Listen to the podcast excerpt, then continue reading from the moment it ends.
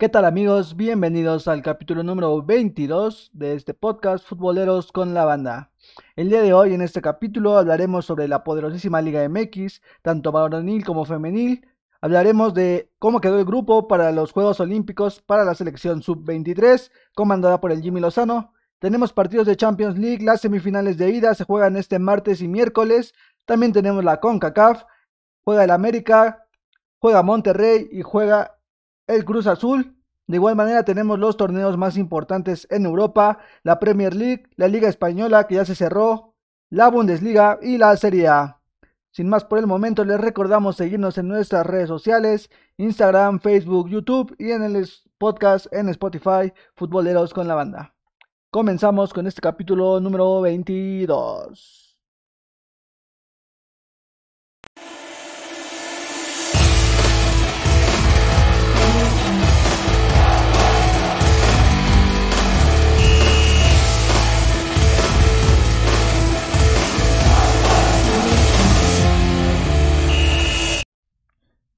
Se jugó la jornada número 15 del fútbol femenil el fin de semana pasado.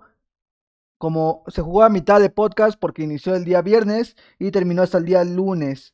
¿Qué partidos tuvimos? Había partidos muy buenos, muy interesantes, la verdad. Uno de los más interesantes era el con el que se abría la jornada, un Cruz Azul femenil contra un Chivas femenil. Un Chivas femenil que está peleando en la parte alta del torneo. Actualmente está en la segunda posición y con un único tanto de Jaramillo se termina llevando la victoria 1 por 0. El gol fue anotado al minuto 87 vía penal. Con un único tanto se llevan la victoria en la Noria las Chivas Rayadas del Guadalajara. Ya el día sábado 17 de abril el Atlas recibía al Necaxa y con un marcador de 3 por 1 se queda con la victoria el Atlas femenil. Con goles de Alison González García y consolidó su doblete Alison González por parte de Necaxa descontó Hernández. El marcador termina 3-1 favorable para los locales.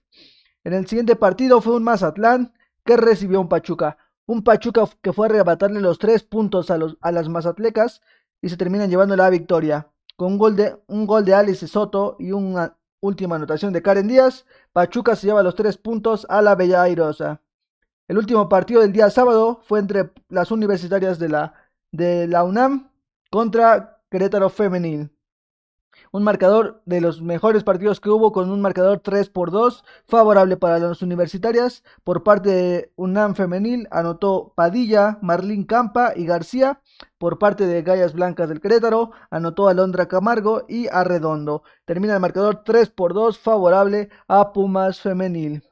De ahí nos fuimos al día lunes, el día domingo no hubo jornada, nos vamos hasta lunes y abre la jornada Toluca que recibió a Santos Femenil.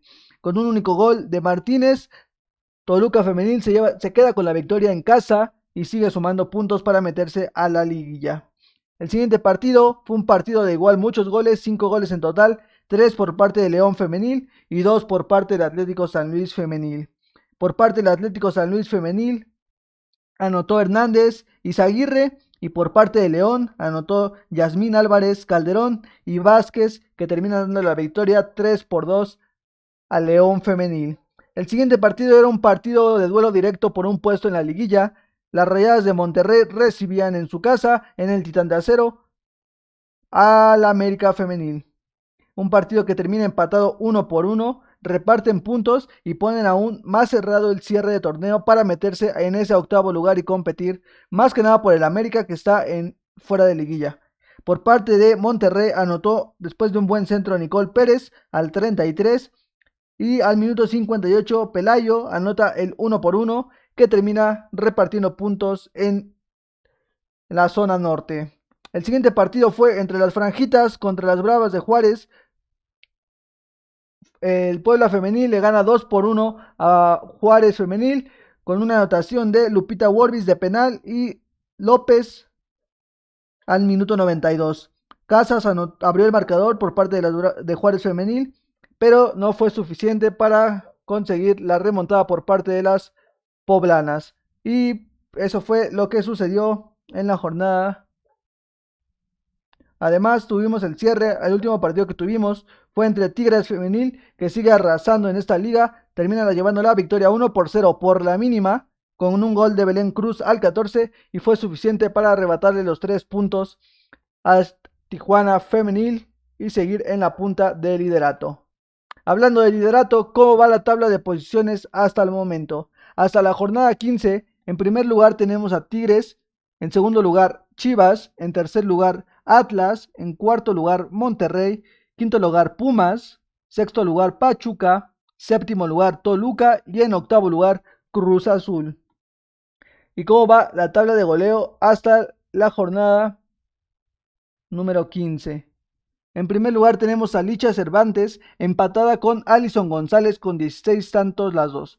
En segundo lugar, Daniela Solís de los Rayados de Monterrey con 9 goles. Stephanie Mayor de Tigres con 8 goles, al igual que Alina Baez y Renae Cuellar de Cholos de Tijuana y de Monterrey. Se aprieta el campeonato de goleo.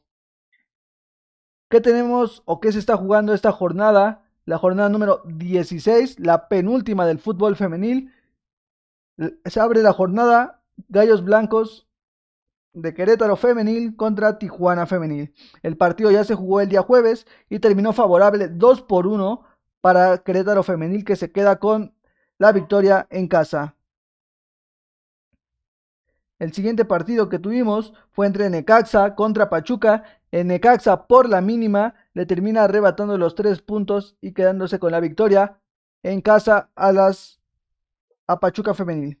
Pumas reparte puntos con Atlas, termina en un marcador uno por uno. Por parte de Pumas anotó Marlín Campa y por parte de Atlas, como es costumbre, Alison González vía penal. El América en el partido que se disputó el día domingo le gana 2 por 1 a Cruz Azul Femenil. Por parte de América anotó Flores y Farías. Y por parte de Cruz Azul anotó Viñuedas. Victoria para las americanistas. El día de hoy se jugó el Toluca contra San Luis. Toluca que visitó al, San Luis y le ganó 2 por 1. Chivas Rayadas del Guadalajara jugó contra Rayadas del Monterrey.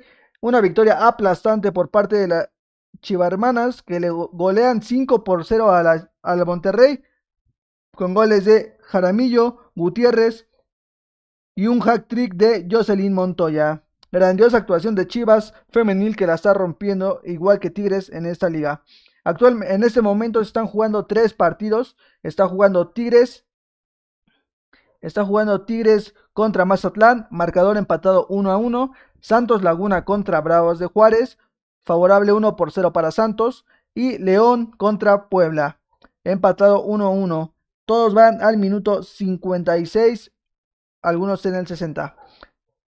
Esperemos y haya un buen cierre de torneo, ya penúltima jornada. La otra jornada se define los últimos puestos de la tabla y veremos qué es lo que sucede en esta Liga MX femenil y cómo se depara la liguilla. Continuamos.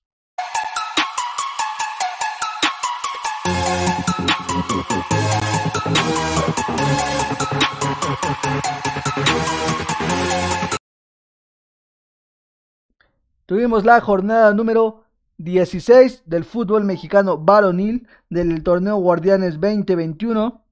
Partidos muy buenos, al, al, parecer se veían, teníamos dos clásicos, un clásico tapatío y el clásico regio, se jugaron esta fecha 16 y abrió la jornada el equipo sorpresa, el equipo que estaba rompiendo, rompiendo quinielas en todos los aspectos. El Puebla, que ya podía recibir público en su estadio, con una afluencia de 14 mil asistentes permitidos, un poquito más tal vez, pero en ese rango se mantuvo. Un boletaje que fue en línea para recibir a unos Pumas que, queriendo no, es uno de los equipos más populares de todo el país. Los boletos volaron en dos días el primer día para los abonados y el segundo día para público en general y se acabaron. El día jueves ya no había boletos y teníamos un lleno en tiempos de pandemia, un lleno en el Estadio Cuauhtémoc. Lamentablemente para los aficionados que asistieron al partido y la gente que lo vio desde la televisión, fue un desagradable 0 por 0, un muy polémico 0 por 0 porque le anulan un, penal favorable a Puebla después de una mano de Alan Mozo ciertamente una jugada muy apretada a criterio del, árbitro con, y con ciertas lagunas en, la regla de juego. Eh, recibe el balón con el hombro, con la manga y después le pega en la mano, le recorre hasta la mano y es el árbitro que marca el penal. Después lo revisa en el bar y se termina declinando por anular el penal. De ahí en fuera fue un partido muy trabado. Realmente a Puebla no, no tuvo revulsivos y los cambios los tuvo muy tarde, pero no pierde el partido. Sumó un punto y, y tan solo en este mes sumó 10 puntos, 3 victorias y un empate que lo colocan actualmente en los puestos altos de la tabla. Y un Pumas que no lo dan por muerto, tiene que ganar en la siguiente fecha ante el América y podría meterse y colarse a los puestos de liguilla. Marcador 0 por 0. De ahí tuvimos un Cholos de Tijuana que ya estrenó técnico Robert Darte Siboldi que recibió a unos rayos del Necaxa. Un Tijuana que venía iniciando el torneo de una manera muy buena con un regreso de su pues más flagrante figura que fue Fidel Martínez que fue el que anota el gol después de un desborde después de una asistencia de Manolas que termina poniéndole el balón enfrente de la portería y sin portero a Fidel que la mete con la rodilla y único tanto para llevarse la victoria 1 por 0 y la primera victoria de Robert Dante Siboldi. El siguiente partido fue un Mazatlán contra León, un León que la verdad tuvo un pésimo partido, más un segundo tiempo. El primer tiempo lo inició ganando con un gol del Chapito Montes al minuto 11 y después Víctor Dávila anota el, el segundo gol al minuto 29. Como por ahí dicen, el 2-0 es el marcador más engañoso y pues fue así para el León. Al minuto 43, Rangel pone el 2 por 1 favorable al León aún. Giovanni Augusto pone el empate a 2. Mosqueda mete un autogol y le da la victoria momentánea al Mazatlán 3 por 2. Rangel hace su doblete y pone el 4 por 2. Y ya el 96, Angelito Menda de cabeza acerca a León, pero no les da tiempo para conseguir el empate. Voltereta del Mazatlán y se queda con la victoria en casa 4 por 3 en un partido muy bueno en el viernes botanero. Ya para el día sábado tuvimos un partido igual muy bueno de ida y vuelta un Cruz Azul contra un Atlético San Luis, un Cruz Azul que se sigue viendo muy bien, que realmente está ganando los partidos, en ciertos partidos no está gustando, pero sigue sacando puntos. Creo que este partido se le complicó hasta cierto punto. Abre el marcador muy temprano con un desconcierto de la saga del Atlético San Luis que termina techando al central y Elías Hernández define de una manera soberbia, se la bombea al portero que no tiene nada que hacer Werner y termina anotando el 1 por 0. Después al minuto 22 en un penal muy polémico en una mano que marca el árbitro ayudado por el VAR, el cabecita Rodríguez lo consigue y lo asegura como el segundo tanto favorable para Pumas y también para él para el campeonato de goleo. Nico Ibáñez, vía penal, después de un penal muy claro porque es una zancadilla de Yotun, termina anotando el 2 por 1 que acercaba al San Luis a la pelea. Después de un gol con ciertos rebotes y hasta suerte de Pablo Aguilar, pone el 3 por 1 que catapultaba arriba a los cruzazulinos. Y al final, un autogol del Cata Domínguez que termina consolidando un marcador 3 por 2 al minuto 77. Victoria para el Cruz Azul que sigue de super líder y así va a terminar el torneo. Tuvimos el siguiente partido fue clásico tapatío, un clásico tapatío pésimo, aburridísimo. Yo le había puesto al empate en la quiniela. Lamentablemente, al final, las Chivas Rayadas del Guadalajara terminan haciendo una jugada pues buena, pero con cierta polémica por parte de las aficiones rivales y ciertos periodistas que decían que era una jugada pues con falta la que hace Uriel Antuna al según ellos al chocar al jugador por la espalda y termina dando la asistencia para que Saldívar anote de taquito y dé la victoria en este clásico tapatío que ha sido uno de los más pasionales del fútbol mexicano. Victoria para las Chivas que siguen vivas con un pésimo torneo, se están metiendo a la repesca. De ahí tuvimos el clásico regio, el clásico 200 y cacho, la verdad no soy fan de ningún equipo, así que no me sé el dato, pero un partido muy con una bronca al final por eso no es clásico nacional, la verdad. O sea, por eso no. Por eso son equipos chicos, más tigres. Por eso no. Lamentable lo que hicieron tanto técnicos como jugadores, como, como los mismos árbitros. Creo que se les salió el partido de las manos y los jugadores no apoyaron mucho y los técnicos mucho menos. Partido que termina 2 por 1 favorable a Tigres, con un gol de Gignac y un gol de Carlos González pero abrió el marcador Ponchito González al minuto 18 Y los Tigres, de la mano de Carlos González y Gignac, le dieron la vuelta al partido hasta el minuto 64. Ambos se fueron con un jugador expulsado. Por parte de Monterrey se fue Vegas. Por parte de Tigres se fue Carioca. Amonestaron a Gignac, a Quiñones. Y por parte de Monterrey amonestaron a Funes Mori, a Gallardo y a Viles Hurtado. Lamentable lo que sucedió en la bronca en ese clásico regio. Ya el día domingo, un Toluca que no venía de una buena racha, venía pues bajoneado contra un América que venía de perder en la Conca Champions y de un partido complicado el anterior. Pues eh, como las cosas como son, hay que ser objetivos y el Toluca le dio un baile, le dio un baile completamente al América, una América que Solari sorprendió, sorprendió mandando jugadores que no estaban en ritmo, que ciertamente, mm, ¿cómo decirlo? Le dio rotación, creo que pues ya no ya se había asegurado el segundo lugar, ya no buscó conseguir el liderato y se queda en la segunda posición. Ya nadie lo mueve de ahí, al igual que Cruz Azul en el liderato. Y le dio rotación, metió a jugadores como Colula, que el partido que dio fue pésimo, malísimo.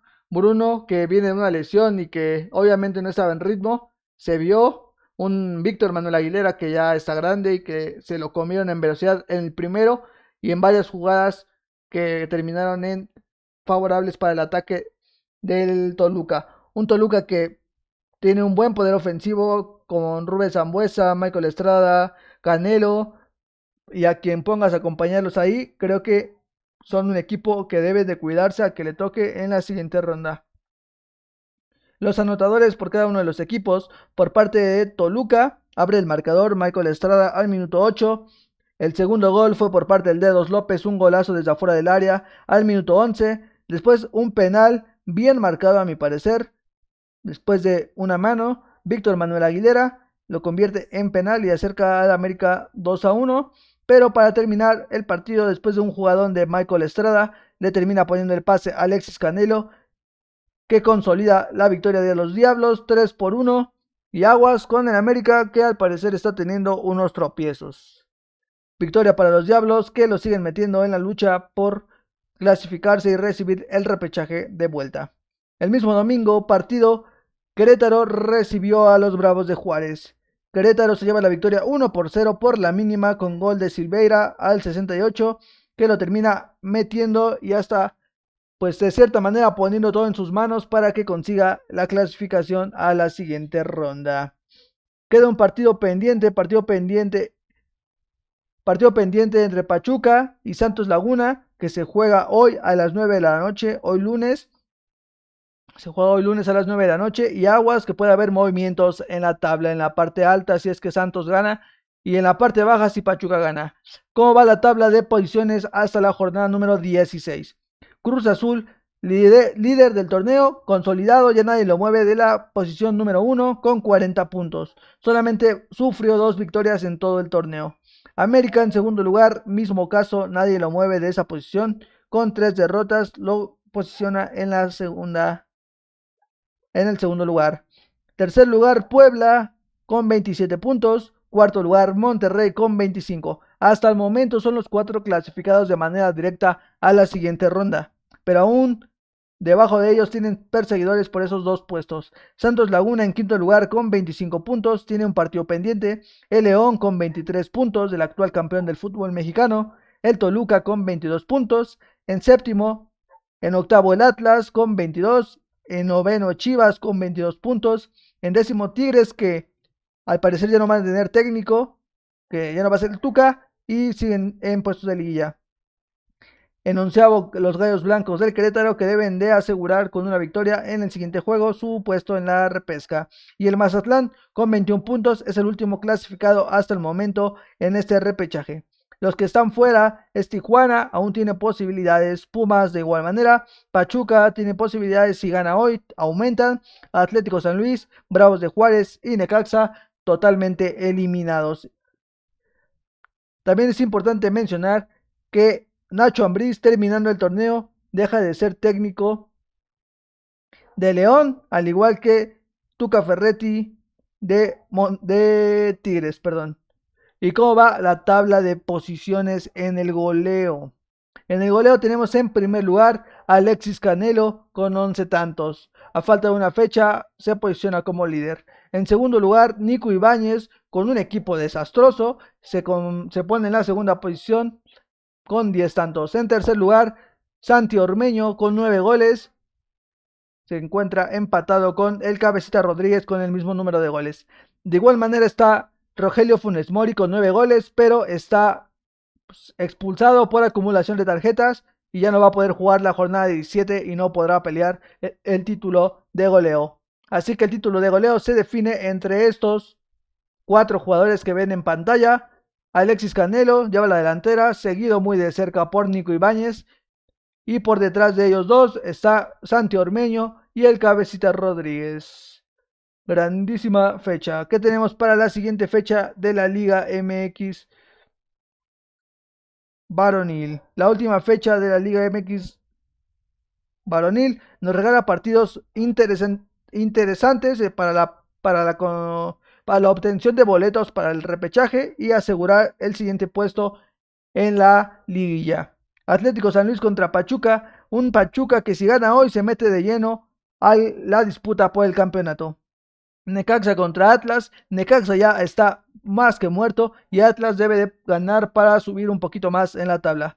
Bravos de Juárez y Toluca. Toluca pues viene rachado, le ganó al América y creo que va a conseguir la victoria. Chivas contra Tigres. Eh, buen partido. Ambos están pasando pues buen momento, llevan varias victorias y veremos qué es lo que sucede. León que ya se enrachó y el Querétaro que debe de ganar para asegurar su puesto en la repesca.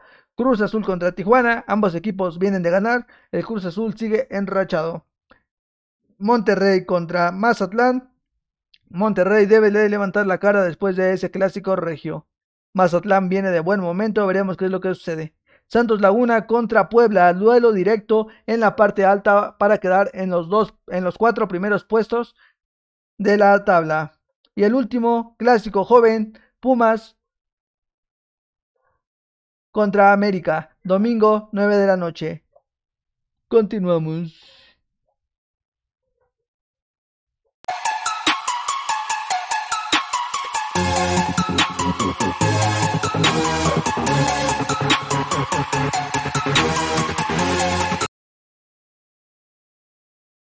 Tenemos la Conca Champions, Scotiabank Liga de Campeones.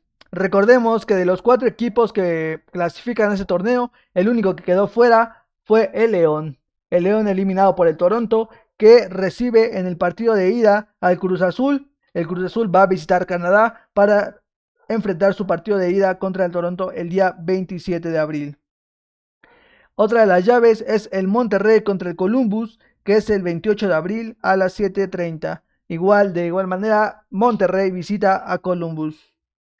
La siguiente llave es el Atlanta que recibe al Philadelphia Union el 27 de abril. Y la última llave es el Portland Timbers que recibe a las Águilas del América el 28 de abril. Son los partidos de la ida de la CONCACAF Champions League. Queda el boleto al Mundial de Clubes. Partidos muy parejos. Veremos qué es lo que sucede. Ojalá y los cuatro mexicanos, los tres mexicanos que siguen vivos puedan avanzar a la siguiente ronda.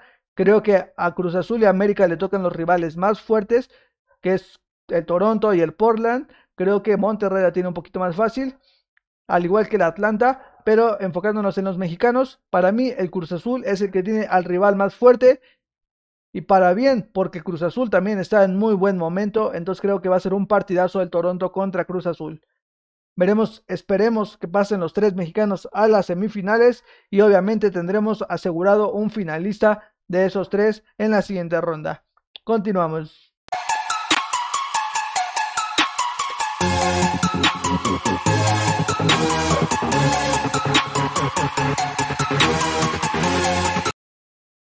Tenemos Champions League, tenemos las semifinales de ida de ese torneo de las estrellas, después de toda la polémica que hubo en el fútbol europeo, después de la creación de nuevas ligas y cosas que iban a querer suplir la Champions League, tenemos las semifinales del torneo más importante de los últimos años del fútbol europeo.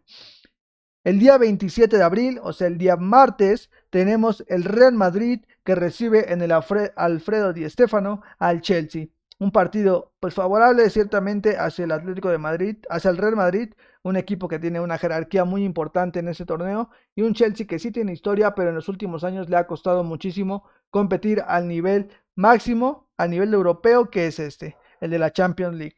Veremos qué es lo que sucede en el partido de ida, martes 2 de la tarde. El día miércoles tenemos una final adelantada, un duelo de billetazos. El Paris Saint-Germain recibe en el Parque de los Príncipes al Manchester City de Pep Guardiola. Creo que va a ser un partido, ese sí es más parejo que el anterior. ambos equipos plagados de figuras por parte del Paris Saint Germain, Neymar, Mbappé, Icardi, Di María, eh, Kimbempe, este, Keylor Navas en la portería y varias figuras que tiene en la plantilla el PSG.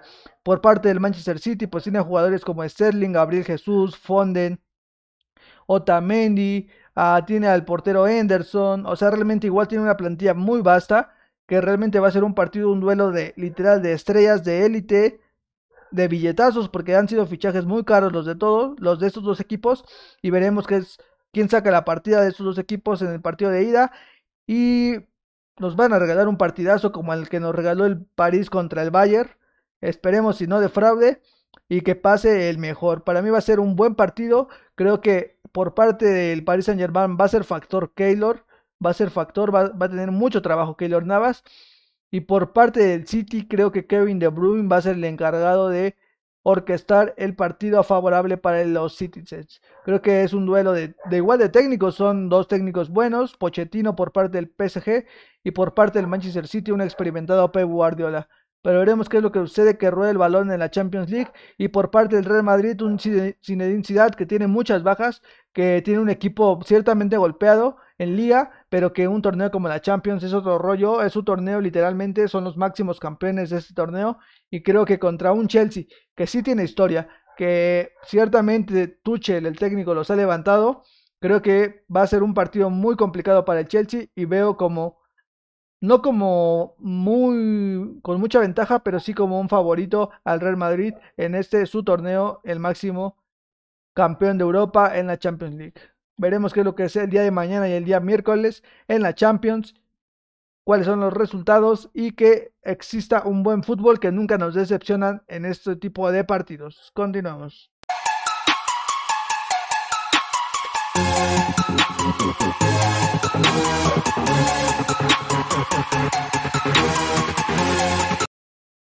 Recordemos que de igual manera tenemos las semifinales de la Europa League. El Manchester City recibe a la Roma y el Villarreal contra el Arsenal. Para mí creo que va a ser una final inglesa. Apenas son los partidos de ida. Veremos qué es lo que sucede en estos dos semifinales de igual manera para llevarse la Champions Naranja. Continuamos.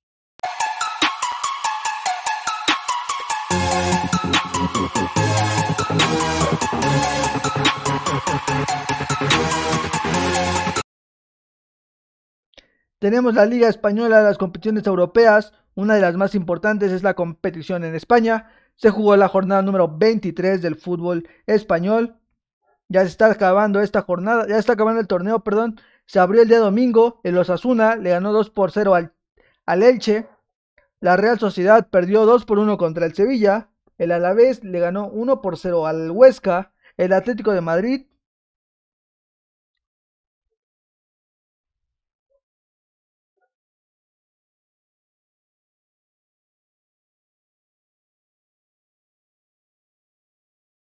Perdón, la jornada número 23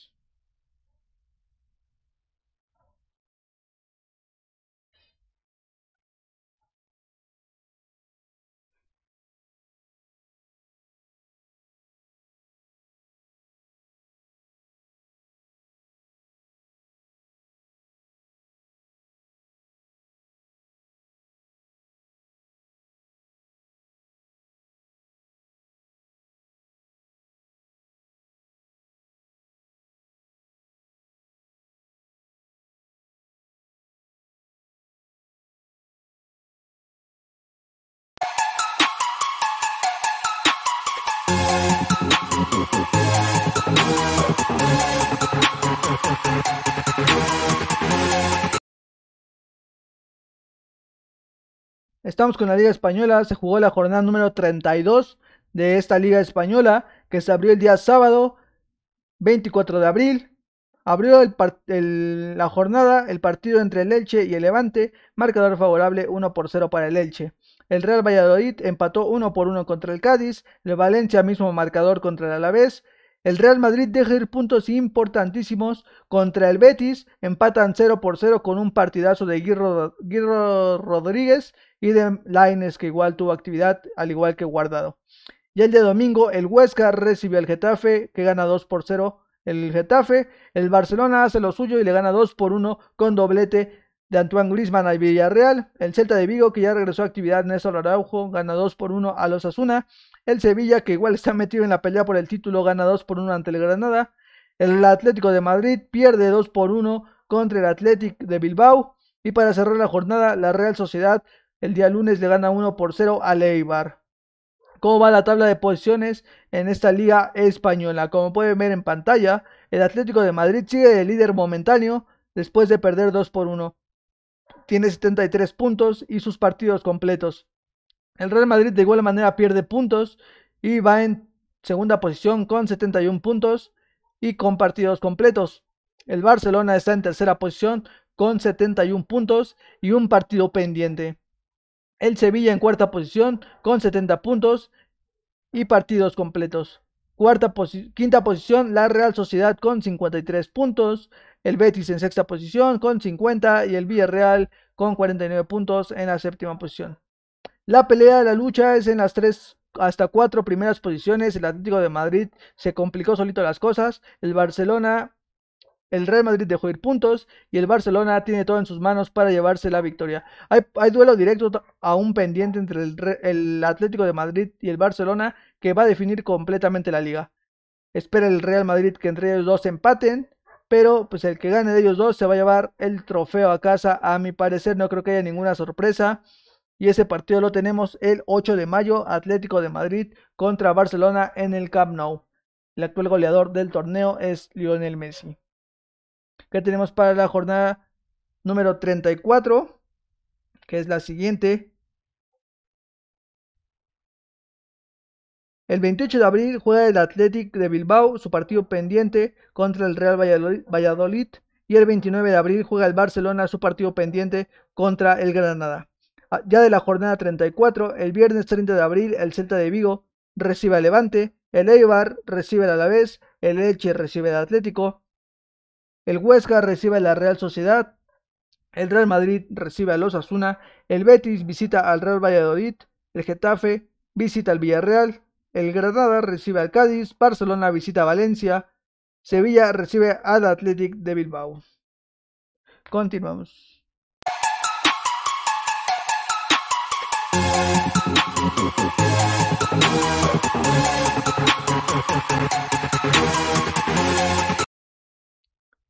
Tenemos la Premier League, uno de los torneos más competitivos que actualmente se cerró y se están despegando los líderes completamente de ese torneo.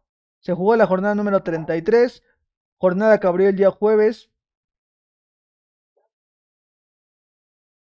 Jornada número 32, perdón. La jornada se abrió el día viernes 16 de abril.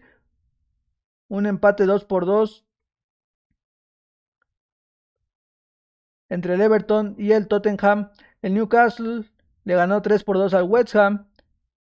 Los Wolves le ganan 1 por 0 al Sheffield United. El Arsenal empata 1 por 1 contra el Fulham. El Manchester United le gana 3 por 1 al Burley. Leeds United empata 1 por 1 con el Liverpool. Chelsea empata 0 por 0 contra el Brixton. Manchester City le gana 2 por 1 al Aston Villa. El Leicester le golea 3 por 0 al West Bromwich. Y eso fue la jornada número 32. ¿Qué partidos tenemos para la jornada número 34? Partidos como el West, el Southampton que recibe al Leicester City, el Crystal Palace recibe al Manchester City, el Leeds United visita al Bristol, el Chelsea recibe al Fulham, el Aston Villa visita al Everton, el Arsenal visita al Newcastle, Liverpool contra Manchester United, Tottenham contra Sheffield, West Bromwich contra los Wolves, Burnley contra West Ham. ¿Cómo va la tabla de posiciones de la Premier League?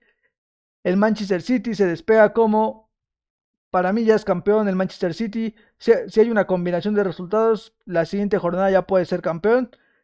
En segundo lugar, el Manchester United, 10 puntos abajo del Manchester City. En tercera posición, el Leicester City.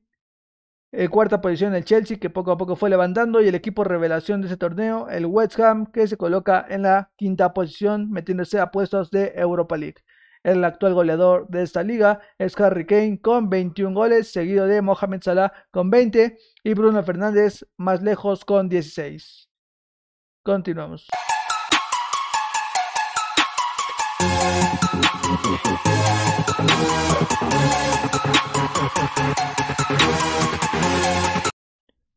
Tuvimos la Serie A, partidos muy buenos para pues definir los puestos bajos de, de, la jornada, de la tabla, perdón, la jornada número 33 que se abrió el sábado 24 de abril, la abrió el Génova que le ganó 2 por 0 al Spezia, el Parma perdió 3, 3 a 4 contra el Cutrone, Sassuolo le ganó por la mínima a la Sampdoria, el Unidense ganó 4 por 2 contra el Benevento.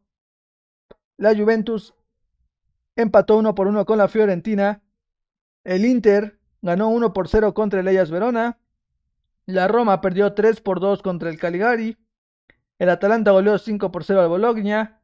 El Napoli de Irving Lozano ganó 2 por 0 contra Torino. Y la Lazio le ganó 3 por 0 al Milan. ¿Cómo va la tabla de posiciones? Como pueden ver en pantalla, el Inter se posiciona y creo que de igual manera para campeón. En la siguiente jornada puede consolidarlo si es que pierde el Atalanta. En segundo lugar el Atalanta con 68 puntos. En tercer lugar el Milan con 66. En cuarto lugar la Juventus con 66. En quinto lugar el Napoli con 66. Y en sexto lugar la Lazio. La Roma está ahí rasguñando el sexto lugar, se encuentra en séptimo. Y veremos qué es lo que sucede en este cierre de la liga italiana. El actual goleador de esta liga es Cristiano Ronaldo. Continuamos.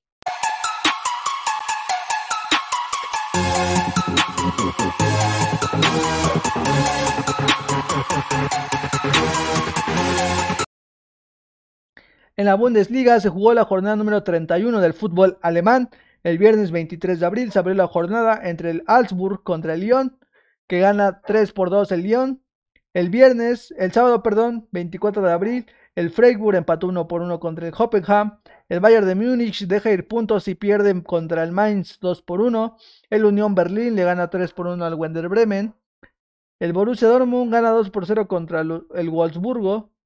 Bayern Leverkusen le gana 3 por 1 al Eintracht Frankfurt. El Leipzig le gana 2 por 0 al Stuttgart. Borussia Mönchengladbach le gana 5 por 0 al Armenia. Y partido pospuesto entre el Schalke 04, descendido lamentablemente, y el Hertha Berlín. ¿Cómo va la tabla de posiciones en la Bundesliga? Como podemos ver en pantalla, en primer puesto con 71 puntos se encuentra el Bayern de Múnich. En segundo lugar se encuentra el Leipzig con 64 puntos. El Wolfsburgo con 57 puntos en la tercera posición.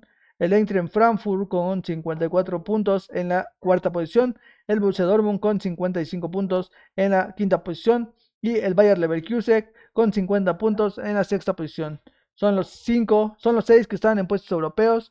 Y ojo al movimiento de técnicos. El técnico del Bayern de Múnich se va a ir a la selección alemana y el técnico de Leipzig se va a convertir en el nuevo técnico del Bayern de Múnich. Continuamos. El actual goleador de esta liga es Robert Lewandowski. Partidos para la siguiente jornada, la jornada número 32 del fútbol alemán. El Stuttgart recibe al Salzburg. Partidazo en la parte alta el Leipzig contra el Borussia Dortmund, el Schalke descendido contra el Hoffenheim, el Bayern Leverkusen contra el Werder Bremen, Wolfsburgo contra Union Berlin, Bayern de Múnich contra Borussia Mönchengladbach, Lyon contra Freiburg, Eintracht Frankfurt contra Mainz, Hertha Berlin contra el Arminia. Continuamos.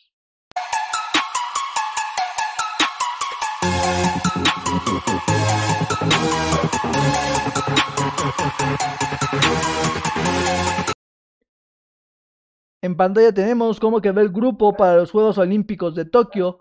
Cómo quedó, recordemos que hace algunos meses se jugó la clasificación para conseguir el boleto a los Juegos Olímpicos, que México quedó campeón del preolímpico contra Honduras, y así queda el grupo. nos toca el local, Japón, Sudáfrica, queda, va México y Francia. Ojo porque Japón es el local y crean, queramos o no, la localía siempre va a beneficiar a un equipo. Sudáfrica creo que es el equipo más débil de los tres, creo que es el que podría decirse que son tres puntos asegurados, pero no hay que confiarse. Y Francia, que con un equipo plagado de estrellas, con un Mbappé que veremos si sí va a, los Juegos Olímpicos o va a la Eurocopa, pero aún así tiene muchos jugadores de calidad que veremos si los llevan. Creo que es un grupo muy duro. Creo que, pues lamentablemente, uno de entre Japón, Francia o México va a quedar fuera, pero veremos cuál de los tres es el que queda fuera y esperemos si México tenga un buen o haga un buen papel. Esta selección tiene muchas expectativas y veremos qué es lo que sucede. Abrimos, se abre el, pues como tal el telón, se abre el telón el 22 de julio a las 3 horas contra Francia en el Tokyo Stadium. O sea, luego, luego la prueba dura y creo que ese partido va a definir quién queda como líder de grupo. El siguiente partido es el 25 de julio a las 6 contra Japón. Y el último grupo para cerrar. Y creo que hasta le conviene porque así se acomoda dependiendo de cómo vayan los demás grupos. Va contra Sudáfrica el 28 de julio. Son tres partidos en cinco días, en una semana, como en un mundial. Entonces veremos qué es lo que sucede. Y pues de cajón tiene que avanzar a la siguiente ronda. Si no, pues realmente sería un fracaso total del Jimmy Lozano. Creo que tiene una selección muy buena, sin refuerzos. Y creo que debe elegir de manera estratégica sus refuerzos para no cometer errores y que no se vea afectado el grupo, que para mí lo tiene muy bien manejado el Jimmy Lozano. Veremos qué es lo que sucede y que le deseamos lo mejor de los éxitos a la selección mexicana sub-23 comandada por el Jimmy Lozano, con figuras como Alexis Vega, como Antuna, como JJ Macías, Córdoba, Chele Rodríguez, eh, Jurado, Malagón, que está lesionado, pero también es importante mencionarlo, Johan Vázquez, César Montes, creo que es una selección plagada de figuras titulares de sus equipos y creo que las expectativas son altas y ojalá y le vaya muy bien en los Juegos Olímpicos a Jimmy Lozano y sus pupilos. Continuamos.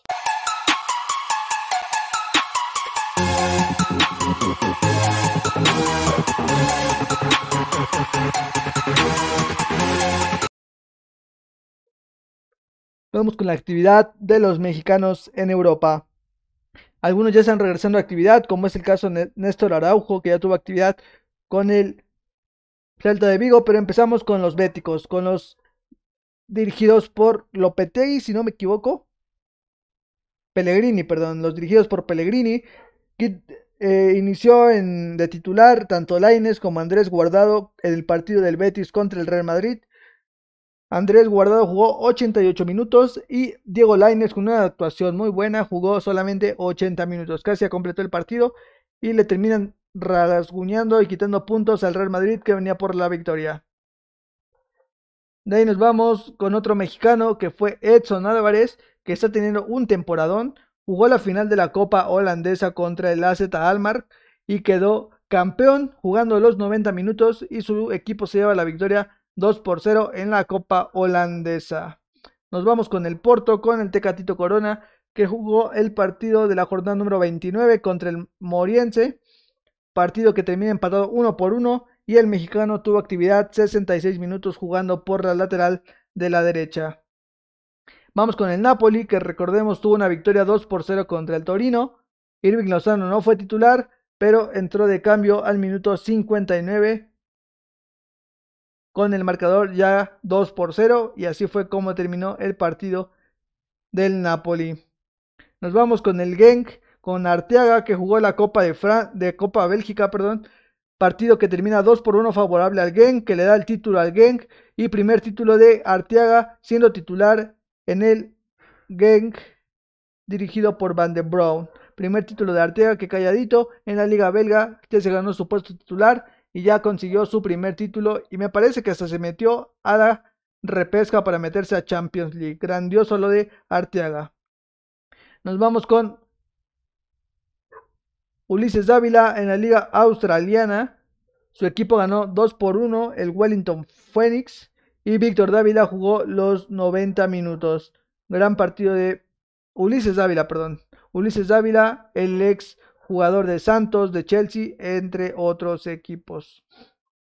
Grandiosa actividad de los mexicanos. les recordaba que ya regresó a actividad el mexicano Néstor Araujo después de cierta pausa por un tema de obviamente de lesión. El mexicano dirigido por Chacho Caudet. Regresó a actividad y jugó 8 minutos en la victoria 2 por 1 del Celta de Vigo contra el Osasuna. Recordemos que Eric Gutiérrez está lesionado y lamentablemente se pierde el final de temporada con el PCB. Eh, Omar Gobea, que es el que está abajo de Néstor Araujo, la temporada belga ya acabó, entonces ya no tiene actividad su equipo y ya terminó su participación en ese torneo. Y nada más, es importante igual mencionar que para la próxima, la próxima portada de esta parte vamos a agregar a las chicas que están en el fútbol europeo, no a todas porque son demasiadas, pero sí a las más importantes. Tenemos a Kenty Robles, jugadora del Real Madrid, que en esta jornada anotó un golazo que le dio la victoria al Real Madrid en esta jornada de la Liga Española. Y de igual manera, Rubí Soto, jugadora de Chivas, que emigró hacia el Villarreal, tuvo un partido muy bueno que le termina dando la asistencia a una de sus compañeras para ayudar en el marcador. Importantísimo lo de las mexicanas en Europa. Continuamos.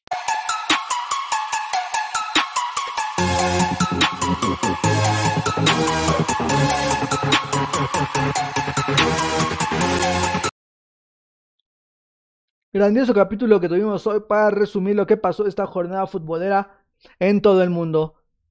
Tigres femenil que sigue arrasando en esta liga y se va a quedar como líder y veremos qué es lo que sucede en la liguilla que ya falta solamente una jornada. Mismo caso de Cruz Azul en la Liga MX varonil que sigue arrasando y se va a quedar de igual como líder, seguido por el América. Y recordemos que ambos tienen Conca Champions. Tenemos Conca Champions, juega Monterrey, América y Cruz Azul. Cruz Azul contra Toronto, Monterrey contra el Columbus y América contra el Portland. Veremos cómo les va a los mexicanos en sus partidos de ida. Tenemos el grupo de la selección mexicana sub-23 que va a participar en los Juegos Olímpicos. Tenemos a local Japón, tenemos a, a, Francia y tenemos a Sudáfrica. Un grupo muy complicado, esperemos si le vaya muy bien a Jimmy Lozano con sus pupilos. Tenemos el regreso de la Champions League después de toda la polémica que existió en el fútbol europeo. Tenemos las semifinales Real Madrid contra Chelsea, primer partido que se juega el día martes a las 2 de la tarde. Y el segundo partido, la segunda semifinal, Paris Saint Germain contra Manchester City.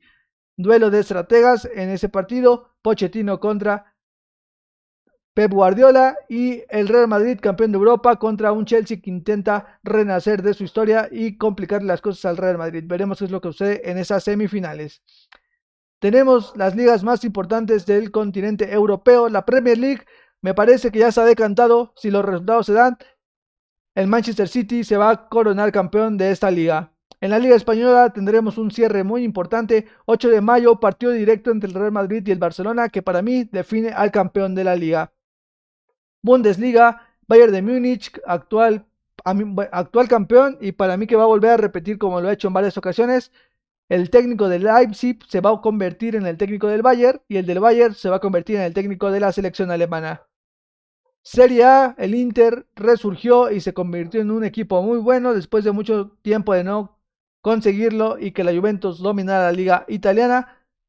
El Inter se encuentra como actual líder y posiblemente campeón. Actuales goleadores de las ligas europeas tenemos a Cristiano Ronaldo en la Serie A.